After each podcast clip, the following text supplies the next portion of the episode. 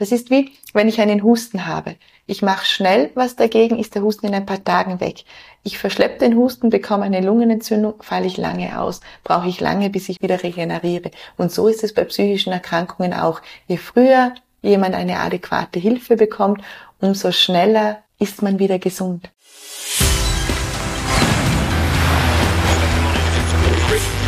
Gut zu wissen, der Erklärpodcast der Tiroler Tageszeitung.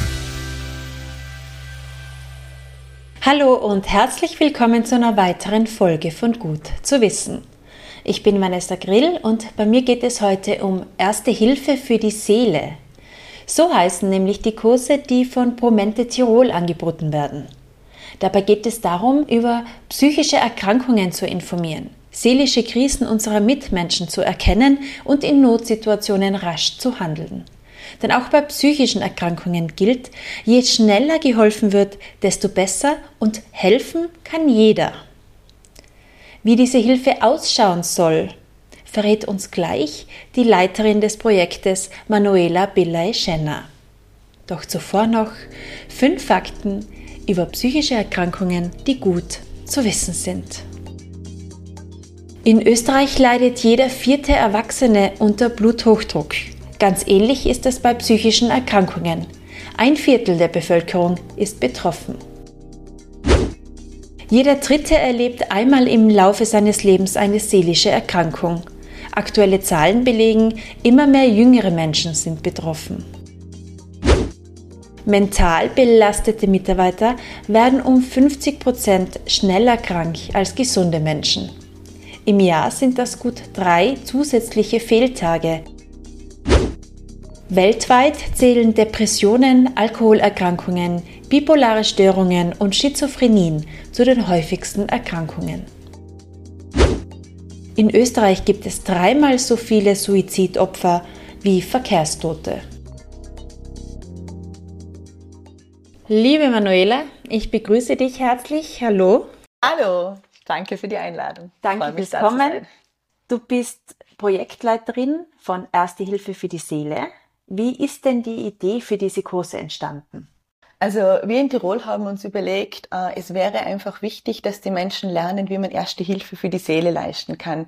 Die meisten haben einen Erste-Hilfe-Kurs, einen körperlichen Erste-Hilfe-Kurs, sei es beim Führerschein oder sonst. Und wir haben gemerkt, ähm, dass so viel Unsicherheit entsteht, wenn es darum geht, psychische Erste Hilfe zu leisten und haben dann lange überlegt, ob wir selbst ein Programm auf die Beine stellen, haben viel geforscht und sind dann draufgekommen, dass es in Australien ein wirklich tolles wissenschaftlich ausgearbeitetes Programm gibt, dieses Mental Health First Aiders und haben uns dafür beworben und haben dann als Promente Austria und somit alle Promente Organisationen und auch wir als Promente Tirol den Zuschlag bekommen.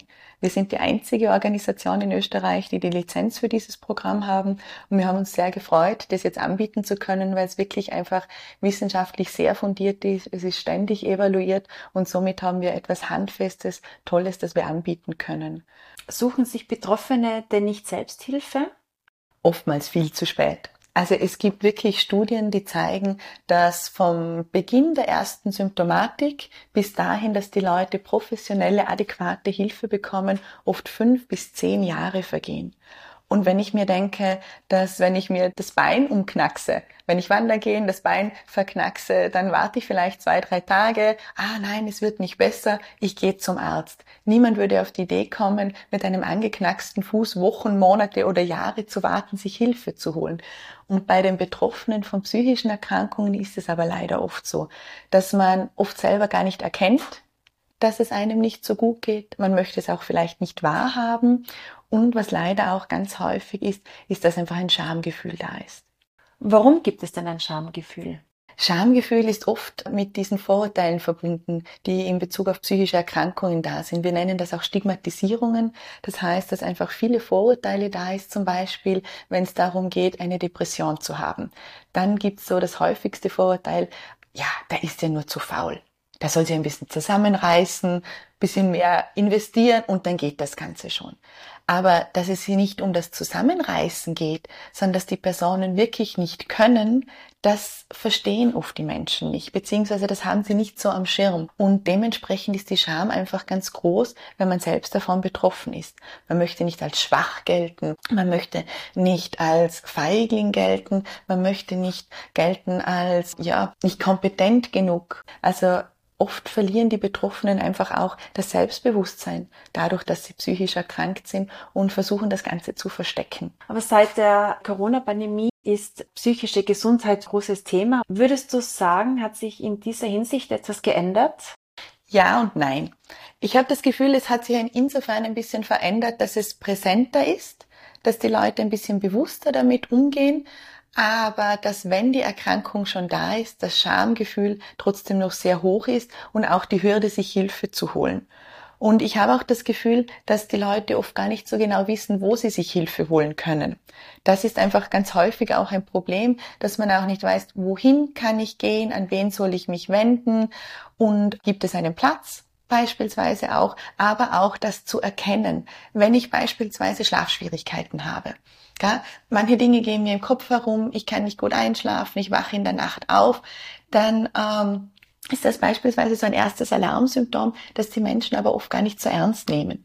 Und plötzlich kommen sie drauf, vielleicht auch dadurch, dass andere sie darauf aufmerksam machen, dass das nicht erst seit zwei, drei Tagen ist, sondern doch schon einige Wochen anhält und es gut wäre, hier mal hinzuschauen, was mich denn vom Schlafen abhält oder vom guten Schlafen abhält.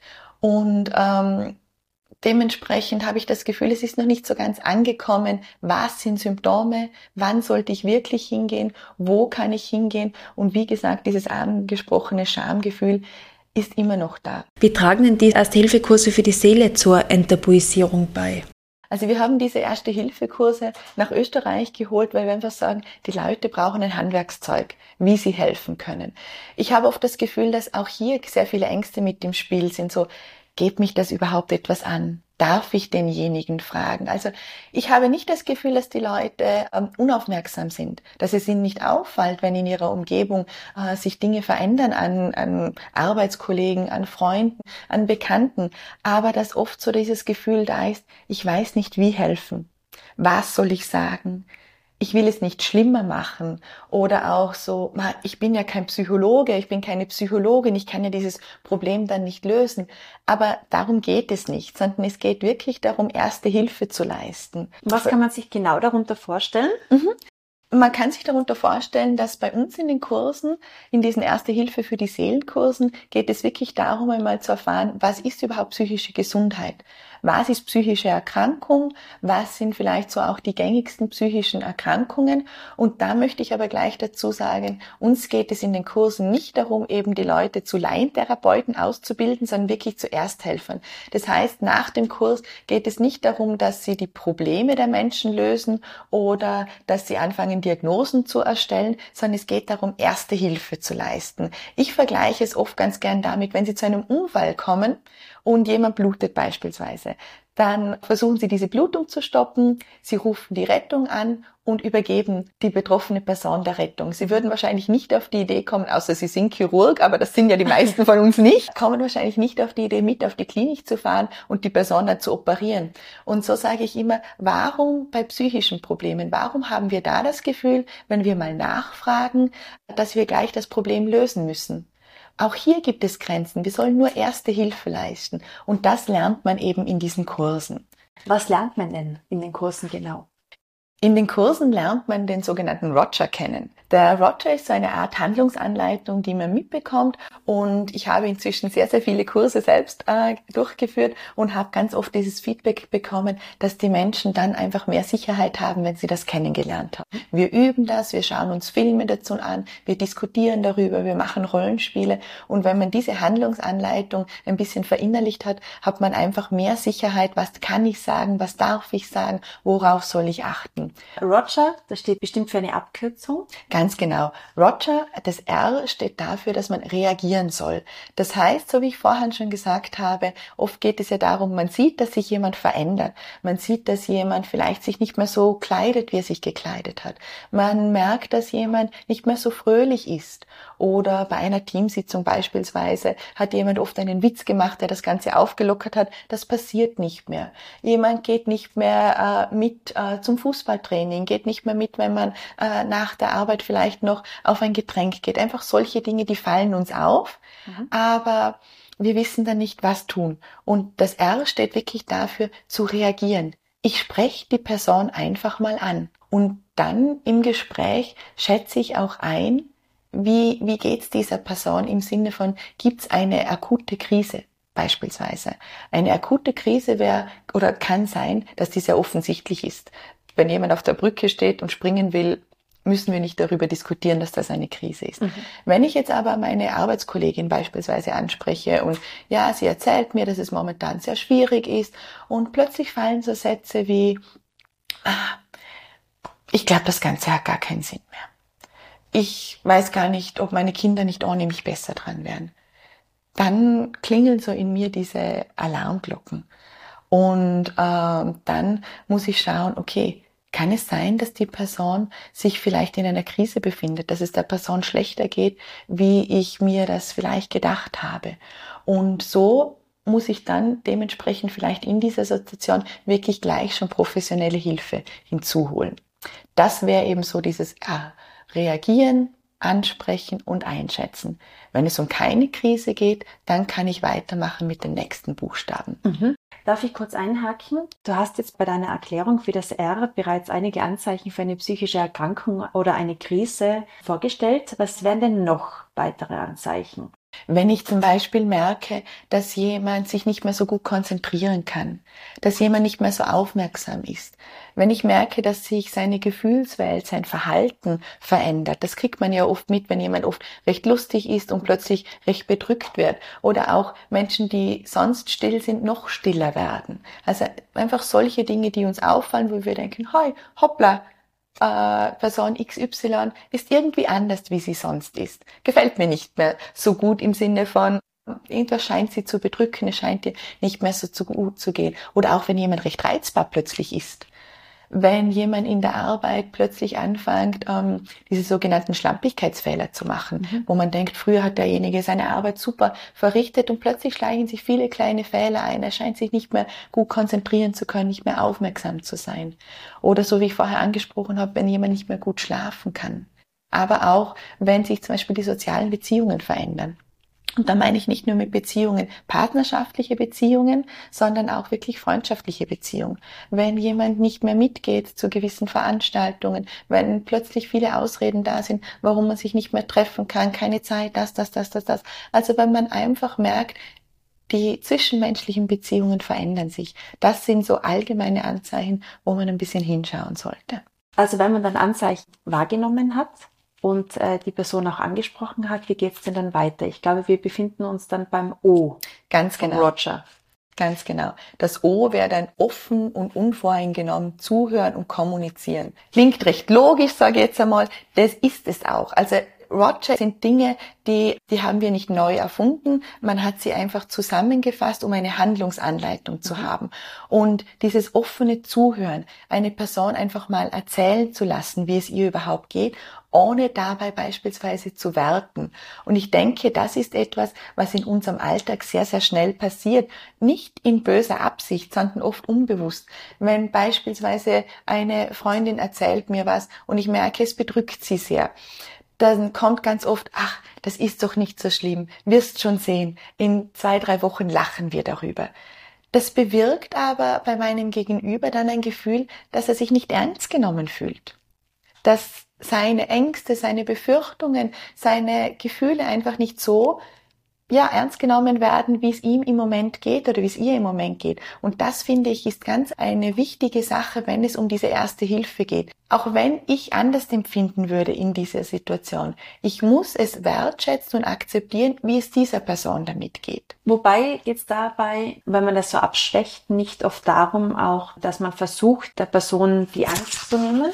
Ja, ich glaube auch, dass es oft um das geht, dass man möchte, dass die andere Person ähm, sich vielleicht nicht so alleine mit diesem Thema fühlt oder weiß, das wird schon wieder. Aber es kommt auf die Art und Weise an, wie ich das kommuniziere. Ob ich das Ganze ernst nehme, die Gefühle ernst nehme und wertschätze und dann trotzdem mitteile, hey, hör zu, es gibt aber wahrscheinlich Lösungen für das Ganze. Wir können gemeinsam schauen, wir können professionelle Hilfe dazu nehmen, aber ich darf es nicht bagatellisieren, mhm. wie es ihr geht. Und das finde ich einen ganz großen Unterschied und das merkt man oft auch in Gesprächen, ob sich jemand ernst genommen fühlt und trotzdem, ah, schön, wenn wir irgendwie wieder einen Lichtblick sozusagen sehen oder ob jemand das Gefühl hat, der nimmt mich gar nicht ernst mhm. und will es nur will es schnell wieder abhacken, dieses Thema sozusagen. Auch wenn ich solche Gespräche führe beispielsweise, dann muss einfach auch der passende Zeitpunkt sein, der passende Ort sein. Ich kann das nicht irgendwo machen, wo ständig jemand reinkommt, wo quasi die Anonymität nicht gewahrt ist beispielsweise. Ich mache das nicht im Pausenraum, wo alle zwei Minuten sich jemand einen Kaffee holen kommt. Ich mache das nicht in der Straßenbahn, wo viele Leute mir zuhören. Und ich mache das auch nicht, ich weiß, dass ich fünf Minuten später einen Termin habe. Das finde ich auch ganz was Wichtiges, mhm. dass man sagt, okay, ich merke, es geht jemandem nicht gut. Ich möchte die Person ansprechen, aber ich muss mir dann auch Zeit einräumen, dass ich der Person auch wirklich zuhören kann. Es gibt nichts Schlimmeres, wenn ich gefragt werde, wie es mir geht und ich das Gefühl habe, eigentlich hat der Gegenüber überhaupt keine Zeit, sich die Antwort anzuhören. Und das ist was, was uns im Alltag doch ganz häufig passiert, sind wir uns ehrlich, ja. oder? Wir, wir treffen uns und sagen, ach, wie geht's dir denn? Und eigentlich sind wir schon auf dem Sprung, müssen zum Bus, müssen zum nächsten Termin und es ist eher so ein bisschen eine Höflichkeitsfloskel. Aber wir haben nicht die Zeit, oft äh, die Antwort abzuwarten oder dann wirklich ein längeres Gespräch daraus zu führen. Und wenn ich solche Erste-Hilfe-Gespräche führe, dann muss ich einfach wissen, ich muss mir Zeit nehmen, ich muss Zeit haben und nicht schnell weggehen. Mhm. Dann kommen wir zum G. G bedeutet, äh, gib Unterstützung und Information. Mhm. Und das äh, auf unterschiedlichsten Ebenen. Also einerseits, dass ich emotional unterstütze, dass ich da bin, aber auch, dass ich praktische Unterstützung beispielsweise anbieten kann. Sagen wir jetzt mal, ein Paar befindet sich in der Trennung und hat Kinder zu versorgen. Und plötzlich man ist belastet durch diese Situation. Es treten vielleicht ähm, ja depressive Symptomatiken auf. Äh, es geht einem nicht so gut damit. Und man hat auch noch zusätzlich den Stress weil der Partner oder die Partnerin wegfällt im Alltag. Und ähm, dann kann einfach eine praktische Unterstützung auch sein, dass ich als Freund, Freundin, Arbeitskollege, Bekannte anbieten kann. Du hoch zu, am Mittwoch nehme ich dir die Tochter mit von der Schule heim sie kann bei mir essen und du kannst sie dann im Laufe des Nachmittags abholen beispielsweise. So hast du ein bisschen Entlastung. Ich muss also nicht die Eheprobleme lösen, ich muss mhm. nicht die äh, Scheidungsproblematik lösen, ich muss auch nicht die angehende Depression vielleicht behandeln, aber ich kann praktische Unterstützung anbieten. Genauso, wenn ich merke, dass die Person professionelle Hilfe braucht. So wie wir vorher schon angesprochen haben, erste Hilfe hat seine Grenzen. Es geht wirklich um erste Hilfe. Es geht darum, dann weiter zu vermitteln. Hier kann ich einfach Informationen geben. Was gibt es überhaupt für Anlaufstellen? Wohin kann sich jemand wenden? Und vielleicht auch äh, einen Termin für die betroffene Person ausmachen. Man kennt das ja auch von sich selber. Wenn es einem nicht so gut geht, dann fallen einem Dinge, die sonst recht leicht von der Hand gehen, plötzlich recht schwer. Und ach, sich einzugestehen, ah, es geht mir nicht so gut, ich brauche vielleicht Hilfe, wo soll ich anrufen? Ah, irgendwie, nein, ich möchte da nicht anrufen. Man hat einfach so Hemmnisse. Mhm. Und dann zu sagen, hoch zu, das nehme ich dir ab. Ich rufe bei verschiedenen Stellen an, mit deinem Einverständnis, ich mache dir einen Termin aus und wenn du magst, begleite ich dich auch hin. Das wollte ich gerade sagen, ja. Also begleiten wäre vielleicht auch etwas. Man muss ja nicht mit zum Arzt gehen oder mit zum Therapeuten gehen, aber Ganz genau. Zumindest vor die Tür mit. Genau. Ja. Und dann bekommt es auch was Selbstverständlicheres. Wenn wir wieder beim Beispiel vom angeknacksten Fuß sind, da hat es so was Selbstverständliches, dass man sagt, komm, ich fahre dich hin, Du gehst rein und dann hole ich dich ab und vielleicht auf dem Rückweg gehen wir im Sommer auf ein Eis oder auf einen Café oder was auch immer. Genau, ja. Warum nicht bei psychischen Erkrankungen, bei psychischen Belastungen? Warum darf ich da nicht einfach sagen, komm, ich gehe mit dir hin, dann hole ich dich ab und unterwegs machen wir dann noch was Nettes. Das heißt nicht, dass ich wissen muss, was du drinnen erzählst. Das geht mich nicht an, das sind meine Grenzen. Aber es hat was viel Alltäglicheres, was viel Selbstverständlicheres, wenn wir auch hier so agieren, wie wir das bei körperlichen Beschwerden machen würden. Und was hier auch ganz wichtig ist, ist die Information zu geben, dass es wieder möglich ist, gesund zu werden. Und da sind wir wieder bei diesem Punkt von vorher. Es geht nicht darum zu bagatellisieren und zu sagen, nein, nein, das ist doch nicht so schlimm. Aber es geht darum zu sagen, hör zu, wenn du dir deinen Fuß angeknackst hast, gibt es Orthopäden, Allgemeinmediziner, wer auch immer, der dir helfen kann. Und wenn es dir psychisch nicht so gut geht, dann gibt es auch Menschen, die dir helfen können. Das kann wieder besser werden. Du kannst wieder gut schlafen. Du kannst wieder eine bessere Lebensqualität bekommen. Du kannst wieder mehr Freude verspüren. Und das ist was, was Betroffene ganz oft in dem Moment nicht sehen. Gerade wenn es um Depression geht, wo alles doch so ein bisschen in diesem dunklen Schleier mhm. ist, mhm. wo alles eher negativ gesehen wird, dann ist das nicht da und diese Hoffnung zu geben, finde ich ganz, ganz was Wichtiges. Wofür steht das E? Was ist der nächste Schritt? Mhm. Das E steht dann dafür, dass wirklich zur professionellen Hilfe ermutigt wird. Mhm. Dass man eben nochmal aufklärt, warum professionelle Hilfe wichtig ist, was professionelle Hilfe vielleicht auch leisten kann, wo es diese professionelle Hilfe gibt und vor allem, dass es nicht schlimm ist, dorthin zu gehen. Ich glaube, das ist ganz was Wichtiges. Wenn ich Zahnschmerzen habe, ist es selbstverständlich, dass ich zum Zahnarzt gehe und werde das wahrscheinlich auch jedem, den es interessiert, erzählen. Wenn ich mich mit dir treffe oder wenn ich im Büro bin und sage, heute muss ich früher gehen, weil ich muss zum Zahnarzt, dann kommt wahrscheinlich auch die Reaktion, oh du Arme oder alles Gute und so weiter. Wenn ich jetzt aber einen Termin beim Psychologen beispielsweise habe, dann ist diese Scham, da sind wir wieder bei der Scham, mhm. äh, oft recht groß zu sagen, du, ich muss heute früher gehen weil ich habe einen Termin beim Psychologen. Und das zu nehmen, zu sagen, es ist wichtig, es ist richtig, man darf professionelle Hilfe in Anspruch nehmen. Du sollst auch dir auf diesem Gebiet professionelle Hilfe suchen und somit schnell wieder zu deiner alten Lebensqualität zurückfinden. Das finde ich ganz was Wichtiges. Weil du den Vergleich mit dem Zahnarzt gebracht hast, ich denke, manchmal ist auch das Problem, beim Zahnweh weiß man, dass es von alleine nicht mehr weggeht. Mhm. Und äh, bei psychischen Erkrankungen denkt man vielleicht, ach, es sind nur ein paar trübe Tage, das wird schon wieder. Genau. Und ich glaube, es ist hier auch wichtig, dass man nicht sofort, so wie du sagst, wenn ich ein paar schlechte Tage habe, bin ich deswegen nicht sofort psychisch krank. Ja, aber wenn ich merke, dass es mir über mehrere Wochen nicht gut geht oder eben, wenn ich das beobachte bei Freunden, bei Bekannten und ich habe das Gefühl, es ist so, dass die Zeit dann oft relativ schnell verrinnt und man bekommt das nicht so mit. Ich kenne das beispielsweise, wenn es darum geht, den Müll runterzubringen. Man hat das Gefühl, das äh, ist doch gerade erst gewesen. Den habe ich doch gerade gestern mit mhm. runtergenommen. Dabei ist es schon wieder eine Woche her. Und so geht es einem auch, wenn ich zum Beispiel nicht gut schlafen kann, wenn ich, wenn ich in der Früh nicht gut aufstehen kann, wenn meine Stimmung nicht so gut ist. Oft nimmt man das selber, hat man ein anderes Zeitgefühl, dass man das gar nicht so wahrnimmt, dass das nicht erst seit ein paar Tagen ist, sondern dass die Freundin sagt, wie immer noch? Das hast du mir doch bei unserem letzten Treffen vor zwei Monaten schon erzählt, dass es dir nicht so gut geht, dass du nicht gut schlafen kannst. Und so ist es oft wichtig, dass von außen auch eine Rückmeldung kommt. Mhm. Dann kommen wir zum letzten Buchstaben der Handlungsanleitung Roger, zum R. Noch einmal ein R. Dieses R steht dafür, dass Ressourcen reaktiviert werden sollen. Mhm. Ressourcen können Freunde sein, können Selbsthilfegruppen sein, können aber einfach auch Dinge sein, die die betroffene Person gerne macht oder gemacht hat und jetzt momentan nicht machen kann. Und was ich hier ganz, ganz wichtig finde, ist, dass man wirklich schaut, nicht was sind meine Ressourcen, was mache ich gerne und das versucht derjenigen überzustülpen, sondern wirklich, was hat derjenige gerne gemacht keine Ahnung, beispielsweise äh, ist jemand früher gerne wandern gegangen und schafft es im Moment nicht mehr.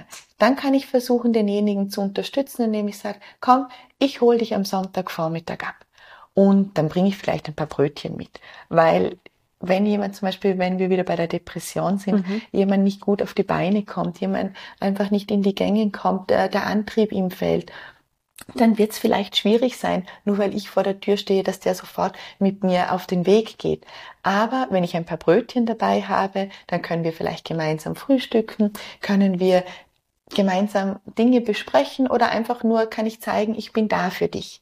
Und vielleicht braucht es mehrere solche Anläufe und irgendwann schaffen wir es, eine kleine Runde zu gehen und irgendwann schaffen wir es vielleicht auch wieder wandern zu gehen. Das finde ich was ganz Wichtiges, dieses Dranbleiben. Mhm. Und auch in kleinen Schritten sich nicht entmutigen zu lassen. Ja? Ganz genau. Bei der Freundin fallen einem Veränderungen vielleicht schneller auf und man traut sich es auch anzusprechen oder bei der Familie. Aber wenn ich jemanden nicht gut kenne, einen Arbeitskollegen, den ich nur ab und zu sehe, da hinzugehen und zu sagen, komm mal her, mir kommt irgendwie vor, dir geht's nicht so gut, lass uns mal reden, glaube ich, ist vielleicht für manche schwieriger, den ersten Schritt zu tun. Auf jeden Fall. Aber ich denke mir, nichts tun ist immer schlimmer, wie äh, irgendwas zu sagen. Und einfach auch zu zeigen, hey, du bist nicht alleine, mir fällt das auf. Und vielleicht stellt sich dann auch im, im Gespräch heraus, ich bin nicht die richtige Ansprechperson, ich bin nicht nahe genug.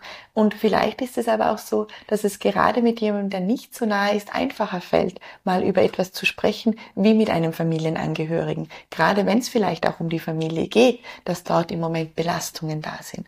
Und wie gesagt, es geht nicht darum, dass ich in die Tiefe gehen muss, dass ich diese Probleme lösen muss, dass ich alle Einzelheiten kenne. Es geht einfach mal darum zu sagen, hey, wie geht's dir denn? Oder mir ist aufgefallen, dass du in letzter Zeit gar nicht mehr so lachst, das vermisse ich. Ich glaube, es ist auch ganz wichtig, dass das Ganze nicht als Vorwurf ankommt. Hey, warum machst du das und das nicht mehr? Sondern wirklich, dass man seine Sorge zum Ausdruck bringt. Dass man sagt, ich sorge mich weil das, das oder das mir aufgefallen ist in letzter Zeit. Kann ich dir was Gutes tun? Brauchst du was? Was ist dann aber, wenn jemand abblockt und man auf Ablehnung stößt, auch bei mehrmaligen Versuchen? Was sollte man dann machen? Also schlussendlich kann ich natürlich niemanden zwingen, Hilfe anzunehmen, aber dieses Dranbleiben ist, glaube ich, das Allerwichtigste, was ich den Menschen mitgeben kann.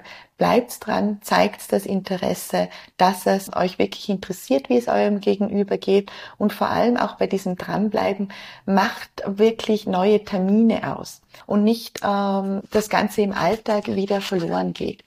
Oft kennt man das ja selber, da sind wir wieder bei diesem zeitlichen, äh, was schnell oder langsam erleben, dass man denkt, ja, der Monika, mit der habe ich jetzt kurz gesprochen, ich habe das Gefühl, da geht's nicht so gut und ja, dann frage ich sie in einer Woche nochmal. Und dann kommt der Alltagsstress, mhm. die Arbeit, die Familie und so weiter und so fort. Und einen Monat später kommt man drauf, ui, oje, ich wollte doch eigentlich mal bei der Monika nachfragen, wie es ihr geht. Und die Monika ihrerseits wird sich vielleicht dann denken, na, zum Glück habe ich nichts erzählt, weil die Person scheint es eh nicht zu interessieren, mhm. die hat eh nie mehr weitergefragt. Und so ist es oft ganz sinnvoll zu sagen, du, das passt, wenn du jetzt nicht reden magst. Aber wie schaut's denn aus? Gehen wir am Donnerstag gemeinsam in der Mittagspause eine Runde spazieren? Oder hast du Lust am Freitag, dass wir nach der Arbeit noch gemeinsam was trinken gehen? Also sich konkrete Termine auszumachen, so dass die andere Person merkt, ja, dieses Interesse ist echt und dass man da dranbleiben kann, das ist sicher ganz was Wichtiges. Ich kann aber niemanden zwingen, außer es geht wirklich darum, dass jemand selbst oder fremdgefährdend ist. Dann muss ich auch Hilfe organisieren, ohne dass die Person ihre Einwilligung dafür gibt. Was mache ich, wenn ich das Gefühl habe, hoppala, da ist Gefahr in Verzug möglicherweise? nachfragen. Und das ist was, was ich ganz häufig erlebe, dass sich das die Menschen nicht trauen. Da sind wieder ganz viele Vorurteile im Spiel. Beispielsweise, oh mein Gott, ich kann doch nicht nachfragen, der Person geht's eh schon nicht gut. Vielleicht bringe ich sie doch sogar auf diese Idee, dass sie sich das Leben nehmen könnte, da will ich überhaupt nicht verantwortlich dafür sein. Und das ist was, was ich zu 1000 Prozent sagen kann, nein, das stimmt nicht. Das ist wirklich auch wissenschaftlich erwiesen. Ich bringe niemanden auf die Idee, nur weil ich ihn danach frage. Mhm. Aber wenn diese Gedanken schon da sind, dann ist es umso wichtiger, dass die Person gefragt wird, dass sie die Möglichkeit hat, darüber zu sprechen und dementsprechend Hilfe zu bekommen. Was sind da die Erfahrungen? Sprechen Menschen dann darüber? Ja, sehr häufig. Ja? Also wieder erwarten, was man vielleicht denken würde. Die meisten sind sehr froh, wenn das angesprochen wird. Das sind ja keine schönen Gedanken. Das sind sehr belastende Gedanken, die ich da mit mir herumtrage. Und wenn jemand mir diese Bereitschaft signalisiert, das auszuhalten, dass ich mit ihm darüber spreche, dass ich das sagen darf, dass ich diese Gedanken habe, dann ist oft diese Erleichterung sehr groß und die Menschen antworten auf direkt gestellte Fragen meistens ehrlich. Natürlich gibt es keine hundertprozentige Garantie, dass jeder es sagt, aber vielfach ist es wirklich so. Und dementsprechend ist es auch ganz wichtig, dass diese Fragen direkt gestellt werden. Dann ist aber vielleicht auch der Überraschungseffekt, ja, weil man eigentlich nicht damit rechnet, dass einem die Frage gestellt wird, weil es immer noch so ein großes Tabuthema ist, ja. Einerseits das und andererseits wirklich so dieses einfach mal Ja sagen dürfen. Und das finde ich ganz wichtig, dass man wirklich sagt, geht es dir im Moment so schlecht, dass du daran denkst, dein Leben zu beenden? Hast du im Moment solche Gedanken? Und äh, nicht irgendwie herumeiert, sage ich jetzt mal zu sagen, du denkst eh nicht daran, einen Blödsinn zu machen. Was ist denn ein Blödsinn? Mhm. Das interpretiert jeder anders. Oder zu sagen, ach, bist du momentan lebensmüde? Was heißt lebensmüde? Das heißt, ich muss bei diesen Fragen wirklich schauen, dass ich keinen Interpretationsspielraum lasse, sondern so klar wie möglich zu fragen, so direkt wie möglich zu fragen. Wenn jemand die Frage nach Selbstmordgedanken mit Ja beantwortet, dann heißt es ja schnell handeln. Was ist zu tun? Ja, dann ist schnelle Hilfe notwendig. Wichtig ist dann einfach wirklich professionelle Hilfe hinzuzuziehen. Das ist nichts, was ich als Laie lösen muss, sondern ich bespreche mit der Person, okay, diese Gedanken sind da, wie konkret kann ich nachfragen, sind sie, wie akut sind diese Gedanken und dementsprechend dann einfach auch die Rettung anfordern. Das ist was, was viele Menschen nicht wissen, dass die Rettung auch dafür zuständig ist.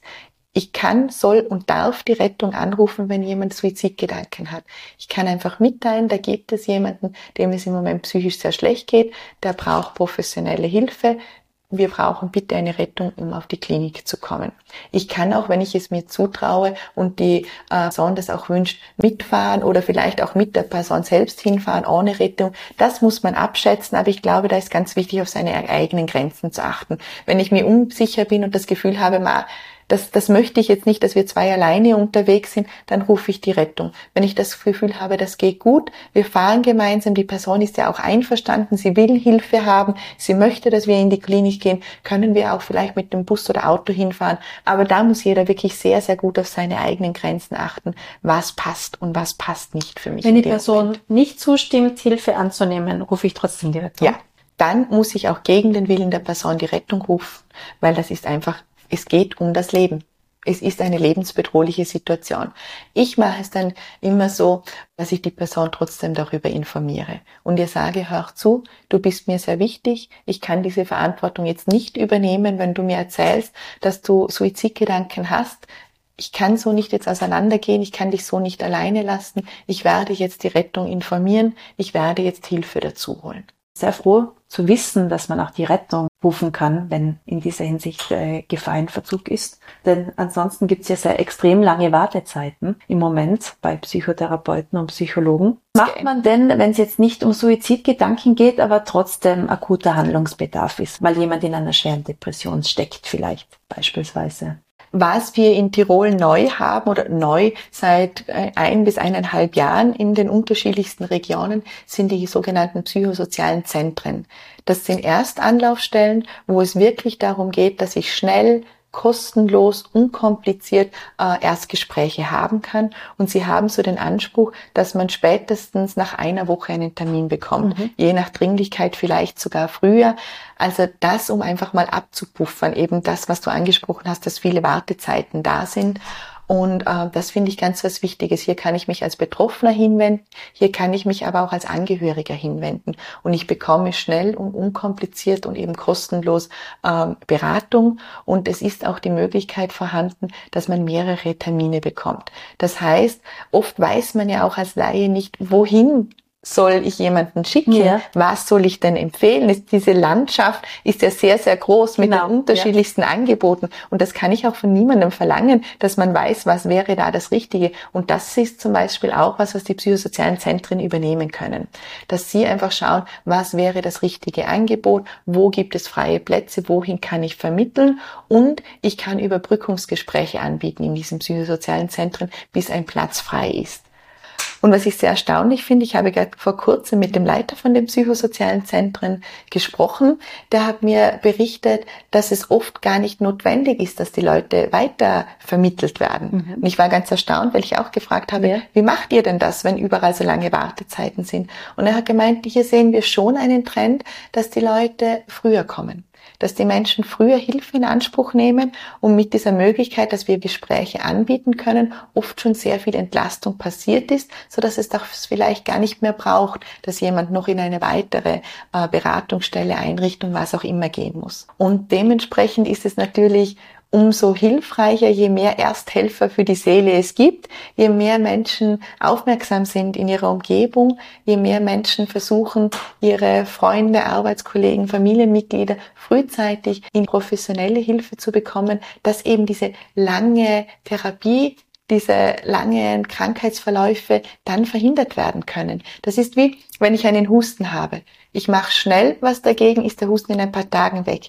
Ich verschleppe den Husten, bekomme eine Lungenentzündung, falle ich lange aus, brauche ich lange, bis ich wieder regeneriere. Und so ist es bei psychischen Erkrankungen auch. Je früher jemand eine adäquate Hilfe bekommt, umso schneller ist man wieder gesund. Vielen Dank für die wertvollen Tipps und hoffentlich melden sich viele zu den Erste-Hilfe-Kursen an. Da werden immer wieder laufend welche angeboten. Da sollte man am besten auf die Homepage schauen bei Promente. Genau, auf der Homepage von Promente Tirol gibt es einen eigenen Bereich Erste Hilfe für die Seele und dort sind immer die aktuellen Kurstermine aufgelistet, wo es Kurse gibt in Innsbruck, in den verschiedensten Regionen. Man kann sich aber auch als Firma beispielsweise melden, wenn man sagt, hey, mir ist die psychische Gesundheit von unseren Mitarbeitern sehr wichtig. Mir ist es wichtig, dass sie untereinander gut auf sich schauen. Ich denke mir, vor allem wenn es um Krankenstandsprävention geht, wenn wir uns so die Zahlen anschauen, jeder dritte, jeder vierte Krankenstand ist aufgrund von psychischen Erkrankungen. Wenn ich hier frühzeitig interveniere und Krankenstände verhindern kann, vor allem lange Krankenstände, ist mir auch als Firma sehr gedient. Und da haben wir auch die Möglichkeit zu sagen, wir können einfach für eine Firma einen eigenen Kurs anbieten, in ihren Räumlichkeiten, zu ihren Terminen und so weiter. Eine wichtige Sache. Danke fürs Gespräch und auf Wiederhören. Gefällt euch unser Gut zu wissen Podcast? Dann teilt ihn liked und bewertet ihn in eurer App. Das war Gut zu wissen, der Erklärpodcast der Tiroler Tageszeitung.